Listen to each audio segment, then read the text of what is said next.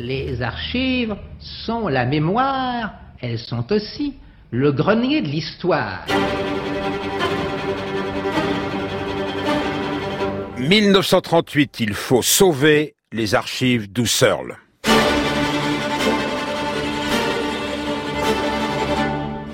Vous venez d'entendre un écho à propos de la phénoménologie et de l'œuvre du philosophe Edmond Husserl.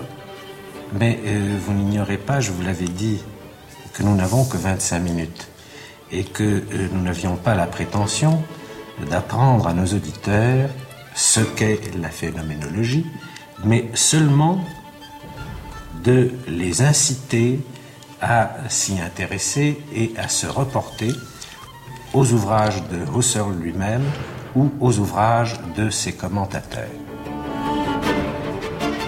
Écho lointain d'une émission d'il y a 60 ans, ça ne s'est pas amélioré. Nous n'aurons pas, nous non plus, la prétention de traiter de la phénoménologie selon Husserl. L'historien peut pourtant tirer beaucoup de l'exigence absolue qu'elle fixe, l'attention à la manifestation du monde. On pourrait dire aussi comment le compagnonnage philosophique initié par Husserl s'est étendu rapidement en France, dès le début des années 1930. Lévinas, Sartre, Aron d'abord, en furent. En avril 1939, un an après la mort de Husserl, Merleau-Ponty tint à aller en Belgique consulter ses manuscrits inédits. La question aujourd'hui sera justement de savoir comment les archives de Husserl sont passées en Belgique, devenant une source essentielle de la pensée contemporaine. Dans ces dernières années, le maître d'origine juive avait été ostracisé. Après sa disparition, ses papiers, que conservait sa veuve, étaient à la merci des nazis. Or, ces papiers, quelques 40 000 feuillets, représentaient une vie de travail. Husserl, homme de peu de publications, y avait en effet jeté les réflexions qu'il notait en sténo, tant elles se bousculaient. L'été 1938, un franciscain belge, von Breda, vient proposer à Madame Husserl d'organiser un transfert de ses archives vers l'université de Louvain. Mais il faut transférer aussi les deux assistants de Husserl, seuls capables de déchiffrer les textes, et Madame Husserl elle-même, et la bibliothèque, et à tout prendre, les cendres du maître. Hitler a alors commencé ses attaques contre la Tchécoslovaquie, l'Europe se mobilise, le temps presse comme un garrot.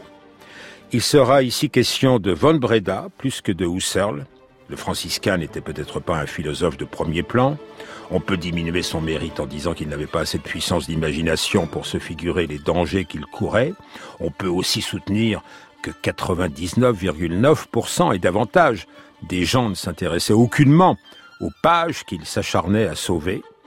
Pourtant, quelque chose de la pensée européenne s'est joué ici. Von Breda savait instinct qu'en la circonstance, il gardait la liberté de soulever le joug il l'a pris. Le joug n'existe que parce que nous tendons le cou. La marche de l'histoire. Jean Lebrun sur France Inter. Bruce Bégou, bonjour. Bonjour. Alors, je peux vous présenter en, en, futur animateur du Café de philosophie populaire de votre bonne cité de lecture dans le Gers, dont vous venez. Vous n'allez pas commencer par la phénoménologie. Oh, je ne sais pas, peut-être. Euh, je ne crois pas que ce soit la question qui, qui nous réunisse aujourd'hui. C'est plutôt le, vous avez fait sauvetage. Votre thèse sur la phénoménologie. Ah oui, bien sûr, oui. Vous, pouvez oui. la définir euh, d'un mot euh, oh, aujourd'hui. Ce serait difficile, mais disons, c'est un exercice qui vise à suspendre tous les préjugés et toutes les idées traditionnelles issues de la philosophie pour essayer de recommencer à, à voir et à interpréter le monde sous un œil neuf et vierge.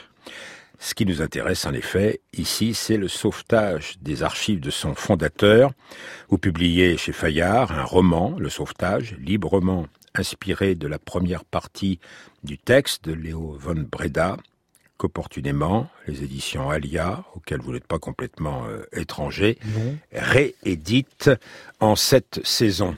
Le 27 avril 1938, dans une atmosphère ecclésiale, dites-vous, mais euh, raréfiée le maître meurt. Oui, il meurt un peu isolé puisque le régime nazi, par différentes lois, euh, l'a empêché de poursuivre ses activités. Alors, il était déjà à la retraite depuis 1928, mais il y avait interdiction de se déplacer, de consulter des ouvrages à la bibliothèque et d'en emprunter. beaucoup de doctorants ou de, philosophes se sont éloignés de lui, donc il y avait plus qu'un petit cercle au fond de, de fidèles, notamment parmi ceux qui se sont éloignés de lui, un nom que vous ne citez jamais, que la famille Husserl ne citait pas non plus. Monsieur oui, H. oui, Martin Heidegger, oui, c'est bon, on connaît tous l'histoire, enfin, de, de, de cette rivalité qui est née à la fin des années 20 et qui a conduit au fond Heidegger à, à ne pas faire grand chose pour euh, aider euh, son maître d'origine juive, alors que lui-même avait, disons, des, des, des fonctions, quoi, parce qu'il était recteur d'une université euh, sous, sous le, au fond, la, la, la volonté du, du Reich nazi. Parmi les derniers fidèles, quelqu'un qui d'ailleurs gardait le contact avec Monsieur H, Fink. Oui. L'autre grand disciple est à Prague. Oui, Landgrave, oui. oui. Et d'ailleurs, il a commencé à, à transcrire aussi euh, des manuscrits à Prague. Et, et, ensuite, il va être obligé de, de, de, fuir Prague, puisque les nazis, en 39, euh, vont envahir la Tchécoslovaquie. On n'a pas dit qu'on était euh, à Fribourg, en Allemagne du Sud. Fribourg, en Brisgau, c'est-à-dire situé dans l'ancien comté dit le Breisgau, qui comprenait au premier millénaire de notre ère le sud-ouest de l'actuel pays de Bade et une partie de la Haute-Alsace. Fribourg est avec Heidelberg et Constance une des villes les plus remarquables et les plus souvent visitées de l'Allemagne du Sud. Alors Fribourg était une ville un peu magique, avec son énorme cathédrale. Alors sur la place de la cathédrale, vous avez une, une maison qui est badigeonnée de rouge sang, c'est la maison des marchands. Badigeonnée de rouge, ils doivent la rebadigeonner tous les ans, c'est pas possible, pour qu'elle soit aussi pétaradante. Et j'y étais notamment au moment où les nazis ont pris le pouvoir. Et je dois dire que la politique en Allemagne se déroulait dans la rue. C'était un spectacle permanent de manifestations, de discours, de défilés, ça n'arrêtait pas. Et nous, les gosses, ben, on, était sur le trottoir, on regardait, on écoutait, on se faisait expliquer. Et nous fréquentions, par la force des choses, grâce à l'oncle curé, n'est-ce pas, des milieux catholiques, très catholiques. Et je voudrais témoigner que les milieux catholiques que nous fréquentions à l'époque étaient foncièrement anti-nazis. Et pas du tout pour des raisons politiques, c'était des milieux très apolitiques, mais simplement pour des raisons religieuses, parce qu'ils euh, estimaient que le nazisme était incompatible avec la morale chrétienne. C'est une chose qu'il faut dire parce qu'on a souvent accusé les milieux euh, catholiques, enfin les autorités catholiques euh, allemandes de cette époque, euh, d'avoir eu des complaisances à l'égard du nazisme. Moi, en tant qu'enfant de cette époque-là, eh bien, je peux, je peux témoigner du, tout à fait du contraire. C'était l'écrivain Michel Tournier. Bon, l'évêque de Fribourg, peut-être avec quelques complaisances et davantage pour le nazisme. Mais le père von Breda, ce franciscain belge, qui arrive le 15 août 1938 à Fribourg, qui va loger dans un couvent de sa congrégation, va voir d'ailleurs que les nazis n'aiment pas les, catholiques. Oui, il arrive dans un contexte qui est fortement anti-catholique. Hein.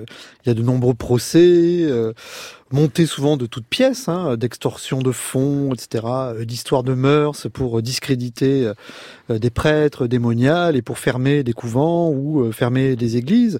Donc surtout d'ailleurs dans, le sud de l'Allemagne, qui, qui, est encore fortement catholique. Donc il y a toute une agitation culturelle contre le catholicisme aussi. Et donc lorsque Van Breda arrive, bien évidemment, il ne peut pas ignorer au fond, ce, ce contexte euh, teinté d'un anticatholicisme qui est, au fond, une des variantes de l'antisémitisme des nazis. Hein, ben, sa, sa, robe de bure, qui est considérée parfois avec méfiance par les nazis dans le tram, donne plutôt confiance à Madame Husserl, qui le reçoit dans sa maison où il vit dans l'éloignement et déjà la pénurie. Les livres sont toujours là, les archives sont toujours là, mais euh, vous décrivez le décor, à la fois bourgeois, classique, et déjà dépeuplé. Il a 27 ans, cet homme, euh, et euh, on lui a donné une mission à Louvain concernant les Husserl. Oui, mais c'est une mission très modeste. Il s'agissait de faire un état des lieux des manuscrits existants et peut-être d'en publier quelques-uns dans à Louvain, dans la revue philosophique. mais lui, il va tout de suite Euh, et très rapidement, dès la, première entrevue avec Madame Husserl, il va tout de suite proposer tout autre chose de beaucoup plus ambitieux, de beaucoup plus téméraire. Son projet personnel. Alors on va l'entendre dans l'émission de Jean Amrouche, à Royaumont en 1957 avait été convoquée une réunion euh, Husserl où étaient euh, Lévinas, beaucoup de spécialistes et de disciples du euh, maître, et le père von Breda lui-même. Husserl avait une méthode assez particulière d'écrire et de travailler. depuis l'âge de 30 ans à peu près, il composait toujours en sténographie. Disons jusqu'à l'âge de 45 ans, il a beaucoup lu. Mais dès 1905-1907, c'est avant tout en sténographiant qu'il pense et il jette donc continuellement sur papier le résultat de ses cogitations. Et c'est ainsi qu'il a laissé à sa mort, chose étonnante, 40 000 pages in octavo de textes sténographiés. Il s'agissait de 40 000 pages inédites? Inédite, inédite. disons, il y a peut-être 2000 euh, pages de textes qui étaient déjà, qui correspondaient à des, ouvrages qu'il avait déjà publiés. Et les 38 000 autres sont inédites? Sont inédites et euh, voilà, c'était de la sténographie. J'arrive là, à ce moment-là, parce que je préparais un doctorat ou ce qu'on appelait en France un doctorat ès lettres. Et j'ai consulté, enfin, après une certaine hésitation, je me présentais chez Madame Husserl et voilà que, tout à fait à l'improviste, c'était au moment de Munich. Oui. Euh, c'est elle qui m'a demandé de sauver les manuscrits qui étaient réellement en danger. On commençait à détruire les, les, œuvres, on commençait à détruire les manuscrits, les meubles et tout de, de, de, de juifs. Et les 40 000 feuillets, ça représente, Bruce Bégou, un matériau à inventer et à faire vivre. Oui, c'est une somme énorme. J'avais fait le calcul. Euh, à partir, disons, de l'âge de, de 20 ans jusqu'à sa mort, j'avais calculé le nombre de pages écrites par jour. J'arrivais au résultat stupéfiant de trois pages écrites par jour. Ça veut dire que tous les jours, week-end, comme on dit de nos jours, et jours de vacances, Husserl écrivait en moyenne trois pages de philosophie euh, pure et, et, dure. Oui, mais en sténo, et avec une stélo qu'il euh, améliorait euh, de signes de sa façon que seuls ses assistants savaient déchiffrer. Oui, voilà, il avait, il avait des particularités. Il avait appris la sténo, en fait, lorsqu'il était étudiant pour prendre des notes à Vienne à la fin du 19e siècle. Et donc, il avait gardé cette méthode, au fond, de, prise de notes rapide. Et effectivement, il écrivait tous ses textes dans cette méthode Gabelsberger que, en 1938, plus personne n'utilisait puisqu'elle datait du 19e siècle.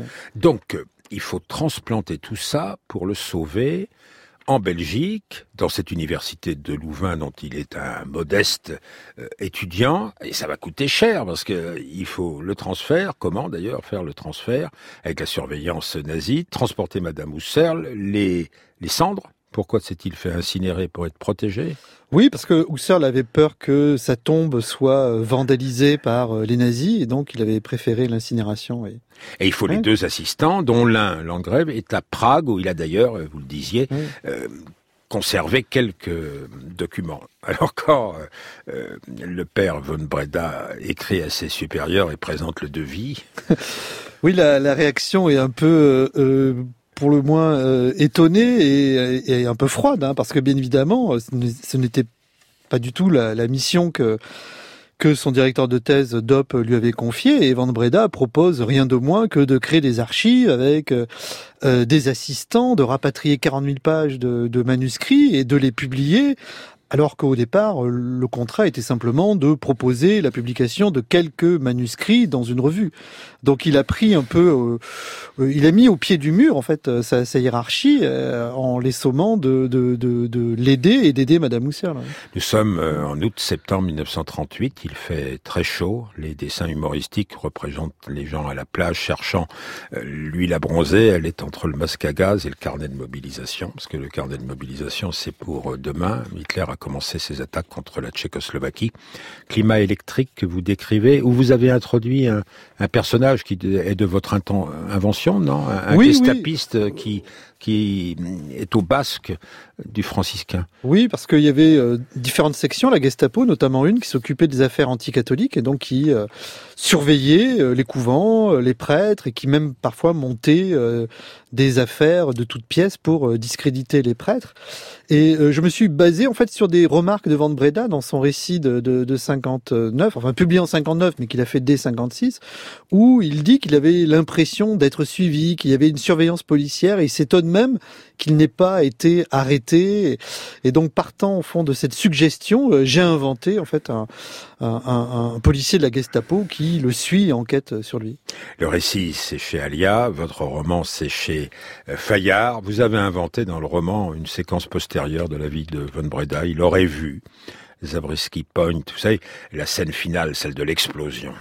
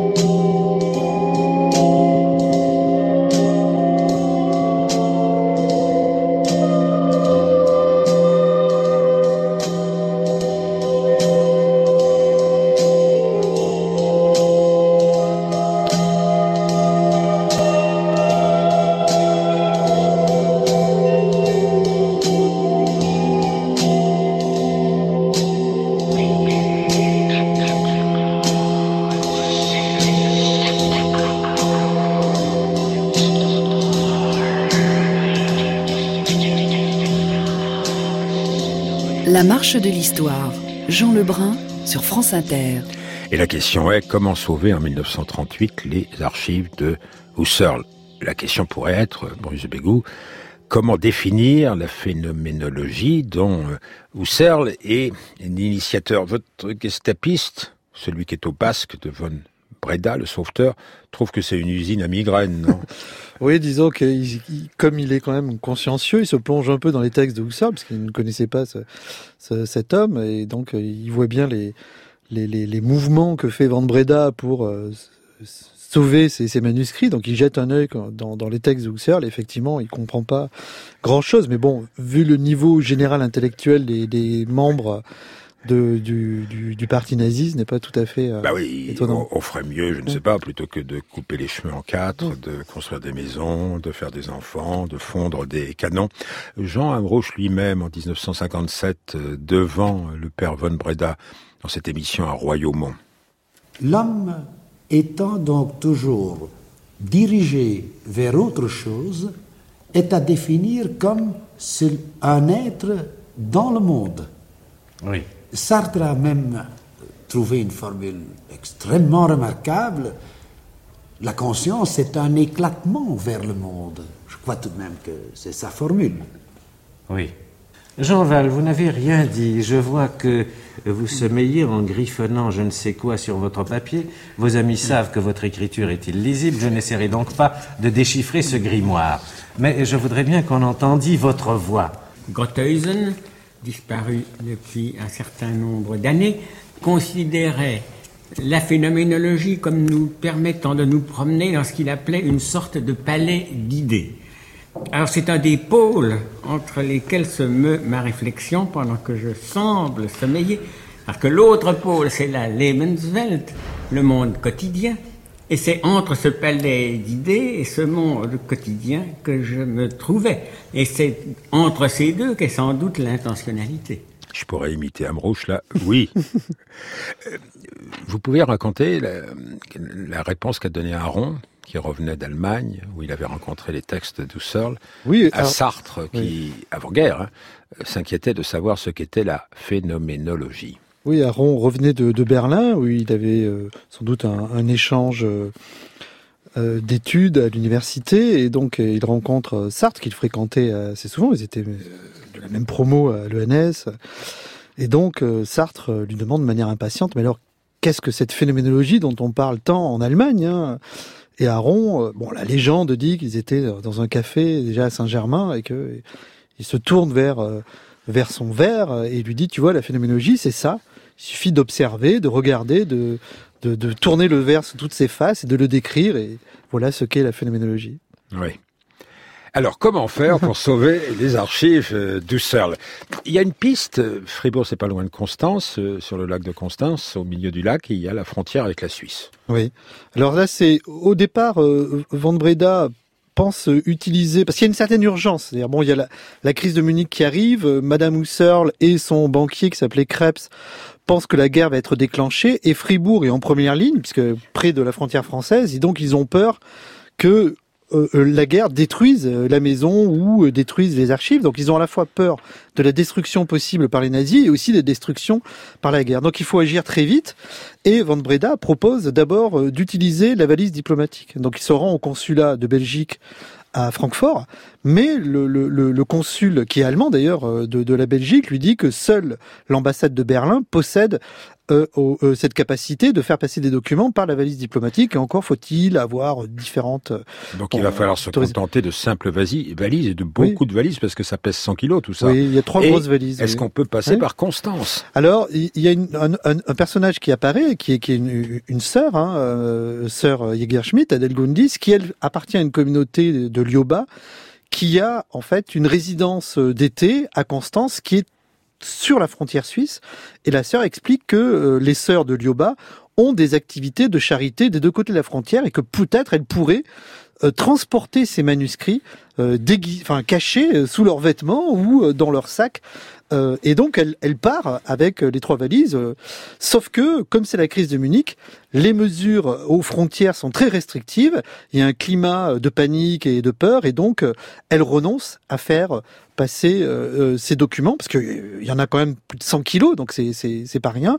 Et puis, bien évidemment, elles risquent leur peau, parce que si elles sont prises en train de faire passer des documents d'un philosophe, bon, certes converti au protestantisme, mais d'origine juive, euh, bon, chaque année, des milliers de catholiques sont envoyés dans les camps de concentration, hein, donc des, des 33 d'ailleurs. Alors, retour à l'hypothèse de la valise diplomatique, mais alors là, il faut, il est belge, Van Breda.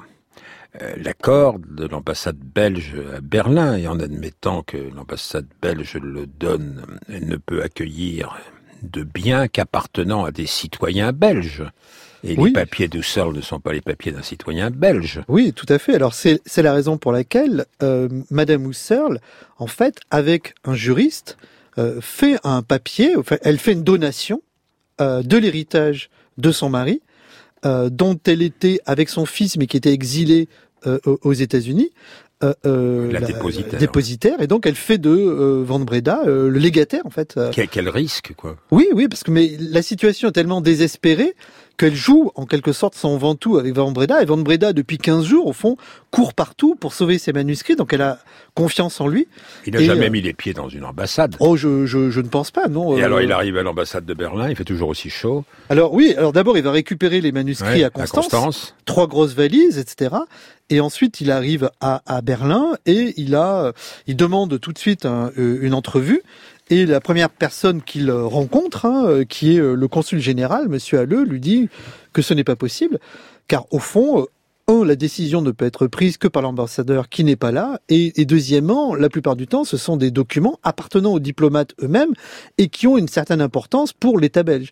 Mais des manuscrits d'un philosophe quasi lisible dans une méthode de sténographie oubliée, ce n'est pas dans cette période, on pourrait dire, tendue, euh, disons, la priorité euh, de l'État belge. C'est oublier que l'État belge a des représentants dans la diplomatie qui appartiennent à la meilleure aristocratie cultivée, et voici que surgit dans le jardin de l'ambassade le vicomte Berrier. Voilà, en fait, il rencontre, euh, il, il, le raconte hein, dans, son récit, je reprends ce, ce, ce, cet épisode dans mon roman, il rencontre donc le vicomte, qui est lui le secrétaire de l'ambassade, donc après l'ambassadeur, c'est lui, et qui tout de suite, lorsque Van Breda lui explique sa situation, lui dit que bien évidemment, euh, il met à sa disposition euh, le coffre de l'ambassade et il accepte d'abord d'entreposer euh, tous les manuscrits dans l'ambassade de Belgique et ensuite d'utiliser la valise diplomatique pour transférer ces manuscrits en Belgique à Louvain. Votre roman, Bruce Bégou, s'arrête à cet instant précis. Le récit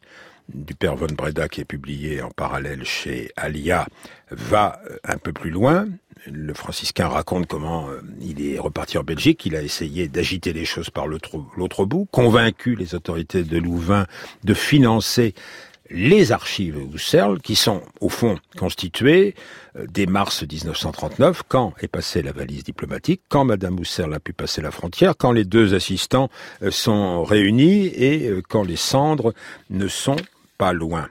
Mais voici qu'en mai 40, la Belgique est envahie.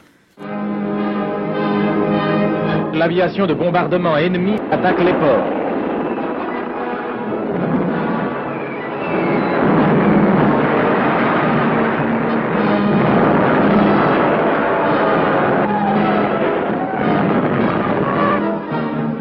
À l'intérieur du pays, il y a de nombreuses victimes. Dans sa rage meurtrière, l'ennemi jonche sa route de Monceau de ruines. Nouvelle Attila, il sème sur son passage la destruction.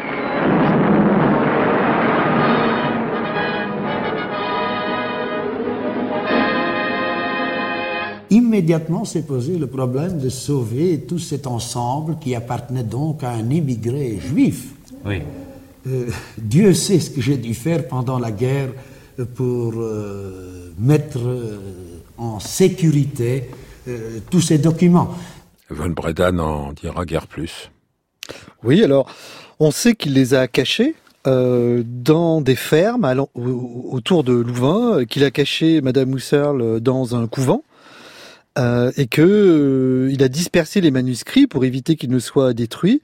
Et puis il y a une autre solution qui est apparue euh, euh, dès 39, euh, quand Merleau-Ponty est venu euh, consulter ces manuscrits en, en Belgique, c'était de pouvoir constituer des doubles pour les rapa- enfin rapatrier ces doubles à Paris.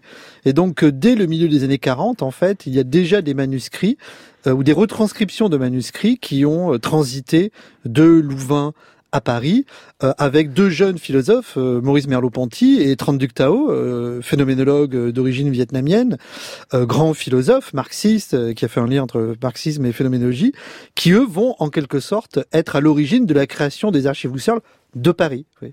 Et Donc le- la progression du Reich entraîne la fuite des, des manuscrits. Enfin, on peut mettre en parallèle le parcours des textes et le parcours des troupes. Oui, c'est- plus le Reich avance, plus les manuscrits fuient d'abord à Louvain, puis à Paris et ensuite à New York.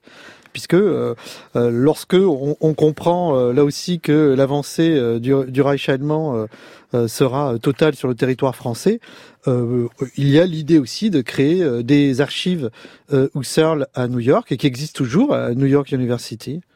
Merci à vous, Bruce Bégou, votre livre chez Fayard, Le Sauvetage. Au moment de l'enterrement en 74 de Von Breda, Emmanuel Lévinas a versé du sable, selon une vieille coutume juive, sur le cercueil de son ami. Jan Patochka, qui était un intime aussi de Von Breda, n'avait pas pu se déplacer. Philosophe tchécoslovaque, il était retenu par les autorités communiste et il allait mourir bientôt au moment de l'établissement de la charte 77.